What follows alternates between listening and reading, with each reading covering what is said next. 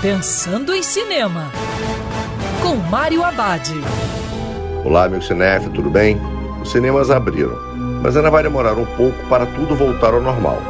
Enquanto isso, uma boa pedida é assistir em casa a ótima trilogia de terror Rua do Medo, já disponível no streaming.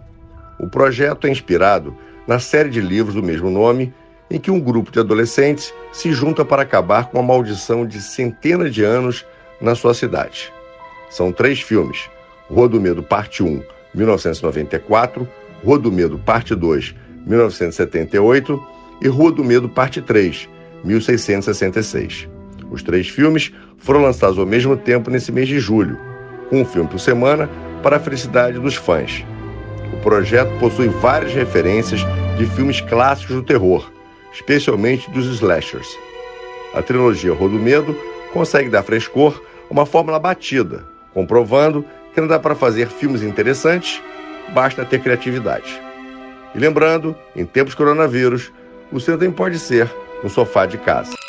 Quer ouvir essa coluna novamente?